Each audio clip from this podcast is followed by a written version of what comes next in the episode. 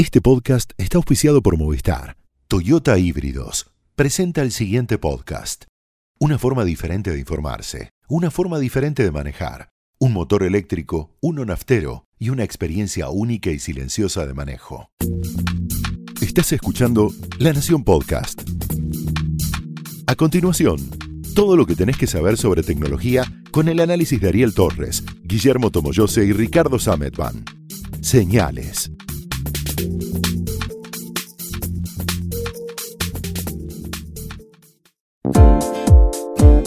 Hola, ¿cómo están? Bienvenidos a otro podcast de tecnología de La Nación.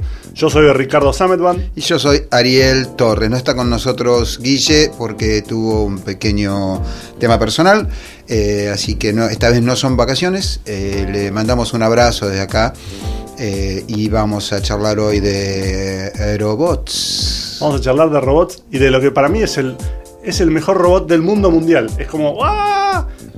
También es una locura pensar que tengamos que depender de un robot para hacer esto. Pero vamos al... La cosa es así. ¿Cuál es? A ver. Hay una feria que se hace todos los años en Japón que se llama Seatec, donde se muestran muchos robots. Ustedes saben, Japón y los robots se llevan muy bien, muy, muy bien. De hecho, una de las premisas del gobierno japonés es hacer de Japón, eh, llevarlo a la avanzada en todo lo que tenga que ver con la robótica, en todos los aspectos. Uno de los robots que presentaron está hecho por Toyota y una empresa que se llama Preferred Technologies, que es japonesa y que no sabemos por qué tiene ese nombre, y que es un robot que te ordena la casa. Pero no solamente te ordena la casa, escúchame, te levanta las cosas del piso. Entonces, vos tenés la casa hecha un lío, está todo tirado por el piso, y le decís, levantá la ropa sucia, tirala en el canasto de la ropa sucia levantá las zapatillas y ponelas en donde van las zapatillas, levantá la ropa, los juguetes de los chicos y ponelos en el canasto de los juguetes. Y va el robot y lo hace, sin chistar, sin decir, ah, todo el tiempo me hacen, me hacen laburar, ¿sabes cómo tengo las rodillas? No es robotina la de los supersónicos, pero va por ese camino. Está buenísimo, tiene un detalle, que es que en qué momento vos llegas a un nivel en tu vida tal que necesites un robot para que te ordene la casa. Digo, tan dejado tenía que ser. Posiblemente después de una fiesta salvaje, me, puedo imaginar, me puedo imaginar muchas situaciones, pero ciertamente una persona que necesite un robot así tiene además un problema, ¿sí? Pero hay una contradicción, me parece, en la definición de este robot. Luego de ver el video, incluso hay un video, y tenemos, lo tenemos en el sitio, pueden verlo. El, el gran problema, la, perdón, la gran contradicción de este robot es que para que este robot funcione, vos tenés que ser previamente muy ordenado. O sea, tenés que tener los anaqueles, tenés que tener una, una infraestructura no propia de un tipo que es tan desordenado que tiene que ir un robot, no, el hermano, la mamá, el papá, a juntar cosas. Quiero decir, no debe ser barato. ¿Está bien? Como propietario de un robot que se ocupa de tareas domésticas, mi Rumbi, ya hablé de ella en una columna, una rumba, no me acuerdo modelo, un modelo muy básico, yo no lo quería conectado a la red de wifi ni nada. Eh, puedo decir que en ciertas condiciones Rumba, en mi casa ahora, eh, funciona y realmente es muy útil, digo, valió cada centavo y hace un gran trabajo impecable, literalmente. Ahora, no en todas las casas funcionaría. En mi casa anterior, que tenía habitaciones separadas por unos tremendos zócalos de madera, de roble de hace no sé cuántos años, Rumba se hubiera chocado contra él porque tiene algo de inteligencia artificial, que decirlo, pero no es mucho más, por lo menos este modelo, que los autitos chocadores de cuando éramos chicos. Llega hasta un punto, pum, se golpea, después sabe recorrer los bordes con un, cepillito que tiene de costado, pero cuando se engancha y la última limpieza que hizo de casa se enganchó como 20 veces en los em, rieles del ventanal, se queda enganchada ahí. Y entonces te dice, error, por favor, venga, saque el rumba, póngala de nuevo en un lugar, apriete el botón. O sea, si yo estoy solo, la encuentro, si me voy y la dejo laburando, eh, queda enganchada. Pero volviendo, rumba es realmente útil. Ahora, esto me parece que es una prueba de concepto, está muy bien ya, digo, yo no saldría corriendo a comprarme uno. No, ciertamente. Hay un, hay sí un punto donde yo vi que lo proponían, dos puntos en realidad, como algo útil y, ahí, digamos, por ahí entendés que, de qué va. Uno es para ordenar cosas en un almacén. Claro. Donde vos tenés, te llegan cosas, necesitas que la, el equipo sea capaz de reconocerlo, porque esto tiene una cámara y un sistema de análisis de imágenes para darse cuenta qué es lo que está viendo y decir, ok, esto que es tal tipo de objeto va en tal lugar. Imagínate que tenga que, no sé, distribuir diferentes productos en un almacén y que vos simplemente le digas, che, llegó el, llegó el envío, hacete cargo. Y vaya el robot. un, un robot repositor. Un robot repositor. O sea, robot- digo, ahí Bueno, tiene sentido. Está bien, pero es lo mismo, es el concepto de agarrar. y- Correcto, pero te lo venden, al principio por lo menos te lo venden como que es para tu, tu hogar y para... Sí, por vos- supuesto. Vos sos un tipo tan que volcó tanto la noche anterior que tiene que juntar toda la ropa, Sí. botella, vasque, no sé. No, hay una segunda opción A ver. que para que cuando vos lo pensás para Japón tiene más sentido, que es ayudar a gente mayor que no puede estar, se le cae algo y no puede estar todo el tiempo agachándose, que digamos que tiene movilidad reducida, diríamos hoy, como para decir, bueno, se te cayó algo al piso, viene este robot asistente y te lo levanta, te ayuda a mantener el orden porque vos no podés estar todo el tiempo agachándote a buscar el tenedor que se te cayó debajo de la mesa. En ese escenario queremos creer que además hay un robot que cuida de ancianos, porque Hay. una persona, lógico, pero quiero decir, para eso auna- aunemos ambas funciones, porque digo, una persona que no puede levantar un tenedor del piso no puede estar sola. No, por ¿Está supuesto. bien? Bueno, Entonces, de hecho, el- un gran parte de la industria robótica japonesa está orientada a ese, a ese estilo. Hay robots que te ayudan a acostarte y a levantarte. Porque un montón de gente que vive sola, como bien dice Ariel, en donde no tienen ni siquiera la, la posibilidad de tener otra persona que les ayude a algo tan sencillo como salir de la cama. Y, en, y hay un montón de, de, mm, de robots que están apareciendo, que están yendo para ese lado. Tenés eso, tenés robots como el perrito de Sony, Aibo, pero también hay otros que son robots compañeros que te hacen, eh, que están pensados para, para gente sola, que están eh, justamente no hacen mucho más que intentar darte una, una sensación de compañía, estar alertas si vos tenés algún problema de salud. Eh, son, digamos, no es el, no es un, no es Asimo este robot de, de Honda que dicho sea paso, Pasó mejor vida. sí, no, le, ah, de Honda dijo que ya está, Fue. cum- cumplió su rol. No que se aleja de la robótica, sino que Asimo como tal, Sí, que es un icono, uno de los primeros robots humanoides que hubo. En el otro extremo del dial, si no me- mi memoria no falla, el otro día vi en, en alguna vidriera una cuna robótica, o sea, que se mecía sola. Sí, yo me hice un montón de preguntas, quiero decir. Prime- la primera y principal, si el chico no se va a dar cuenta, porque uno no mece la cuna, no sé, no debería ver si, si funciona. La otra es, tanto lío en mecer una cuna. Y después me vino a la cabeza la mano que mece la cuna, eh, controla el mundo. Tremendo, digo. Pero va, no importa. Eh, tenemos que en Japón y supongo que en otros lugares hay bastante robótica aplicada al cuidado de personas con alguna clase de, de problema físico, muy ancianos, etcétera, etcétera. Tiene sentido, bueno, hasta ahí, no sé. Eh, me hago muchas preguntas también respecto de eso. bueno, pero pensalo en un mundo en donde la población envejece. sí. envejece adulta, digamos, adulta ya en tercera edad es cada vez más grande, cada vez más, más amplia la, la cantidad de gente que hay. Entonces, ciertamente hay un mercado. No solamente es eso donde están apareciendo los robots y donde se están aplicando un montón. eh, junto con esta feria SEATEC se hizo el World Robot Summit, el encuentro mundial de robots, que no son los robots reunidos en una sala, todos No, dando no, no, no. discursos, todos empilchados, ¿no? Y todos asintiendo, sino que es un lugar donde se presentaron un montón de, de- de robots, incluyendo uno que es el HRP5P. Por ahí tienen que cambiar el nombre, para mí me parece algo un poquito más marketinero. Es un guiño con R2D2, ¿no? Digamos, suena, suena a Guerra de la Galaxia ese nombre. Pero bueno, sigamos. Es un ¿Qué robot, hace? es un robot constructor. ¿Qué pasa? También para Japón hay una falta de mano de obra de obreros de la construcción. Y si bien ya están probando con un montón de sistemas automatizados para hacer una casa entera automatizada, hay ciertas cosas que todavía necesitas una persona. Cuando no tenés una persona, lo más cercano que puedes llegar a tener es un robot humanoide que hace el mismo trabajo con las ventajas del caso, claramente, respecto de una persona, que es que no se cansa, eh, Sí, sí, es más eficiente. Es lo que pasa con las máquinas en general. No entiendo por qué tiene que ser eh, humanoide, quiero decir. No, por- yo tampoco, pero el- en este caso es, es humanoide, supongo que porque algunos, la aplicación de algunas cosas está ya pensada, Pensada para para, personas, Para personas, pero Sí, sí, podría ser. sentido. Podría ser, de hecho, cualquier. Este, por ejemplo, el robot este que limpia, que, el que ordena tu casa, no tiene un aspecto humanoide, es simplemente un. No, parece un tacho. es sí. un tacho con un brazo que agarra cosas y una cámara. Eh, tenés mucho más. Tenés eh, Chloe, por ejemplo, que es el robot changuito. Sí, exacto. Ya, porque empujar un changuito ya es, es no es quejarse de por lleno, no es- Eh, a ver, es quejarse de lleno, Sí. un changuito que te sigue, espera un poquito, está todo bien, igual, me lo puedo imaginar en el futuro porque a 50 años vista, cosas que hoy hacemos, parece mentira que las estemos haciendo con, con in- interfaces eh, electrónicas, pero bueno, fantástico. Hay una valija también que te sigue, incluso una... sigue por todo el aeropuerto. Sí, y hay una también un- una especie de bolsa de- de- de- del supermercado. O sea, vos no solamente vas con un changuito que te sigue, eh, se- seguramente te pasará publicidad, te dirá, no, mire esa lata, no, compre la otra.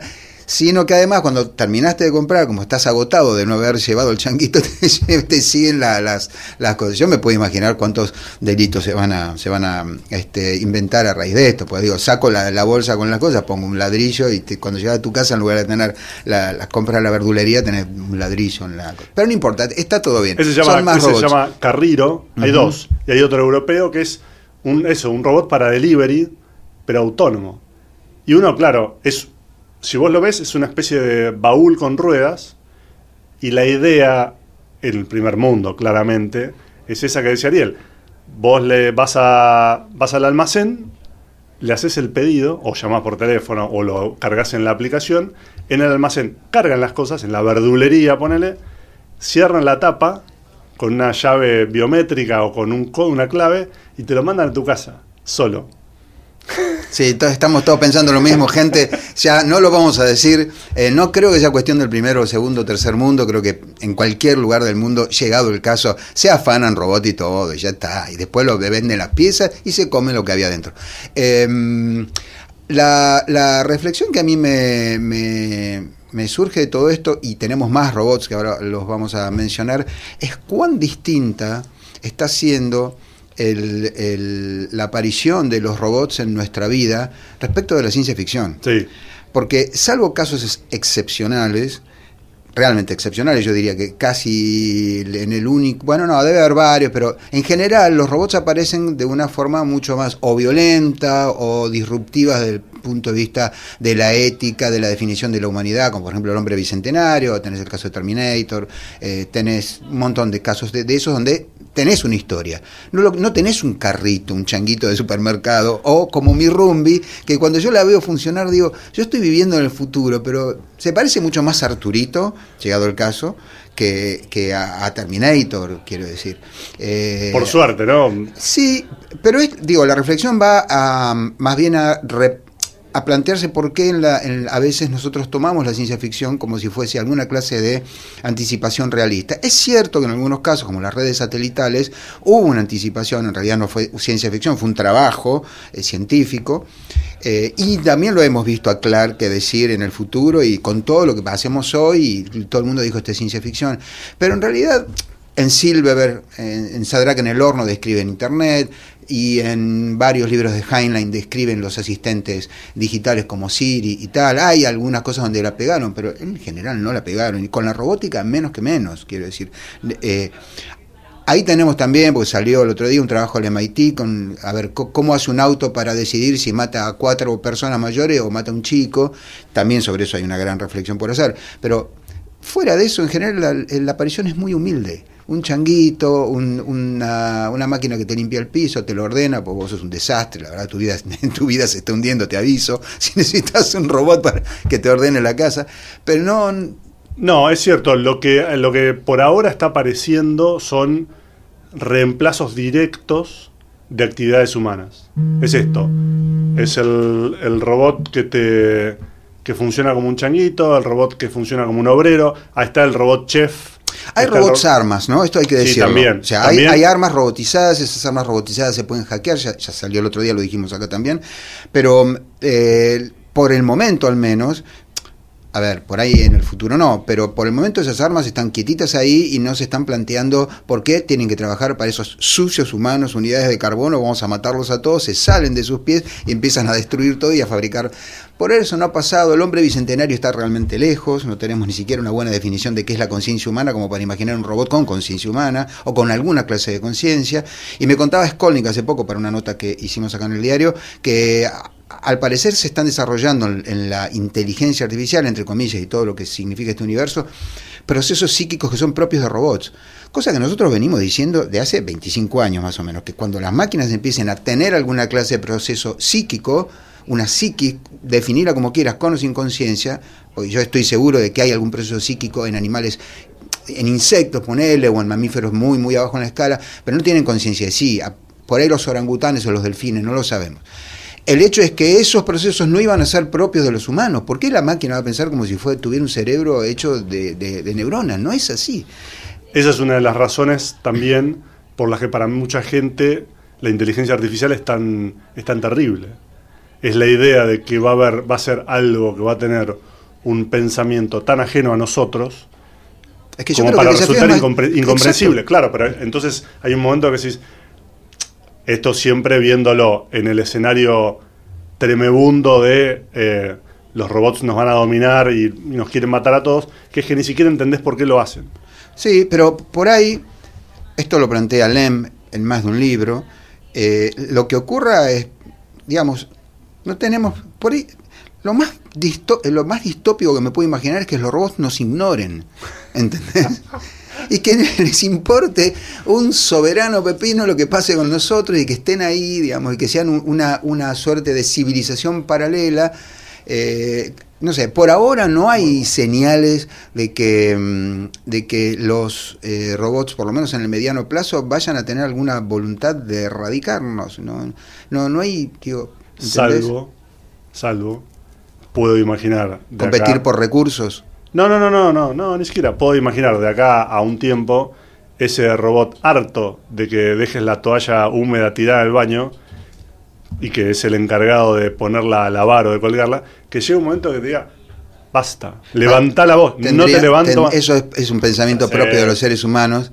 Eh, no, insisto, me, me parece que lo más terrible no sería que busquen destruirnos, sino que simplemente adopten alguna clase de independencia y nos ignoren, digamos, como uno ignora un montón de cosas. Pues, en, rigor, nosotros estamos ignorando al 99, el 99% de los seres vivos que existen en el planeta.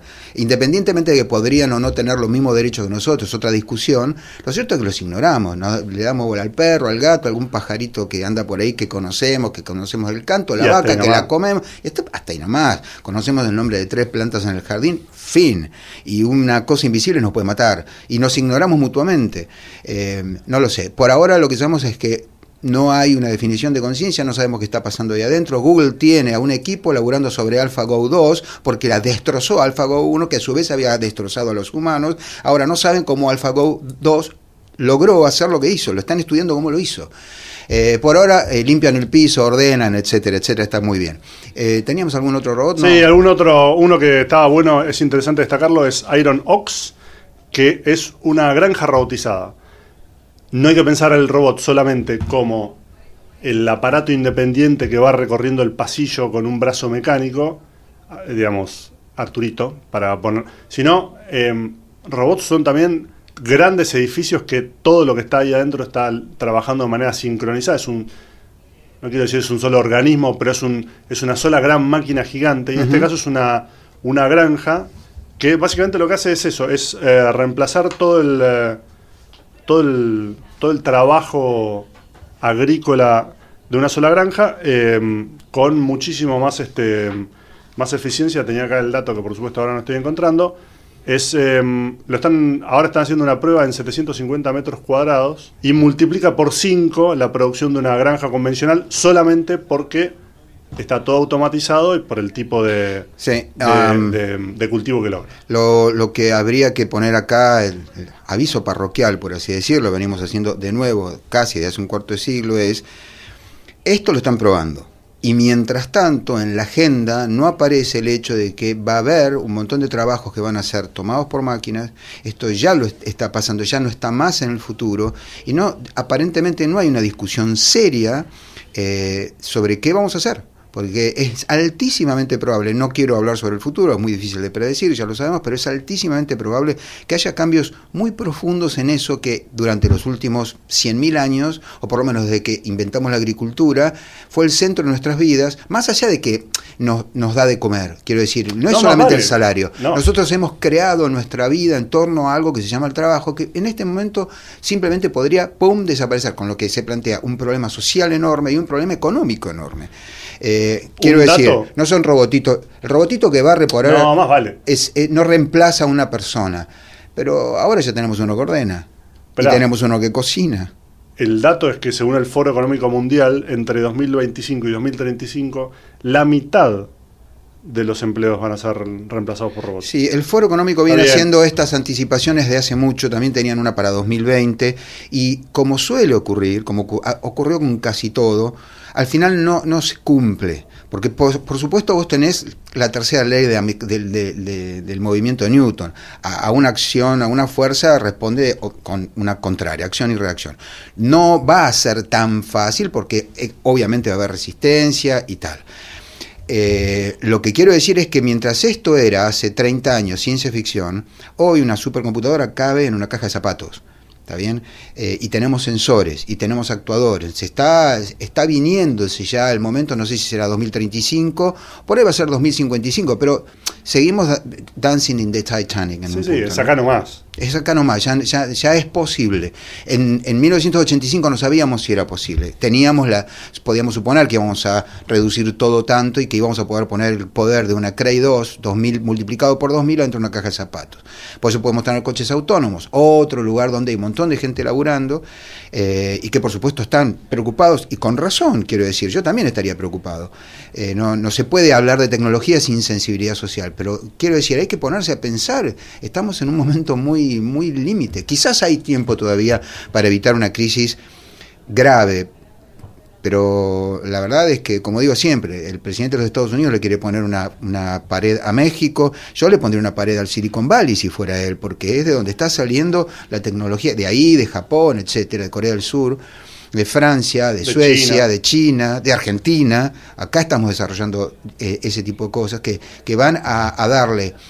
No, ya, no hablemos ya de empleos, de tareas, esto me parece que es mucho más, lo dice en una nota que yo lo mencioné, un, periodista con mucho sentido, dice, no hablemos más de empleos, hablemos de tareas porque hay tareas que no pueden ser reemplazadas y sin embargo el algoritmo se parece mucho. Es el, robot que te atiende y te vende las empanadas. Bueno, puede ser muy inteligente para venderte empanadas o coches, pero vos no le puedes poner una línea de asistencia al suicida, aunque se parezca mucho, porque por ahí el robot va a decir, sí, la verdad usted tiene muchos problemas, tiene razón, suicídese, ¿entendés? Entonces, eh, me parece que hay que empezar a pensar en tareas y lamentablemente, según todo indica, hay un montón de tareas que hemos venido haciendo durante los últimos 10.000 años que son rutinarias, repetitivas y que los robots van a hacer mejor.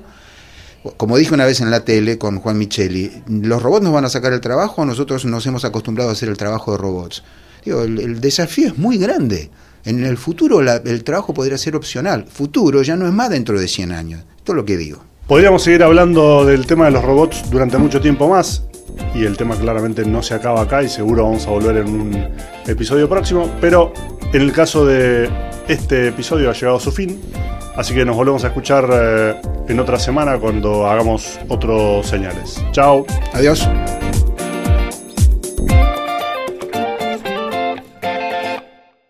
Esto fue Señales, un podcast exclusivo de La Nación.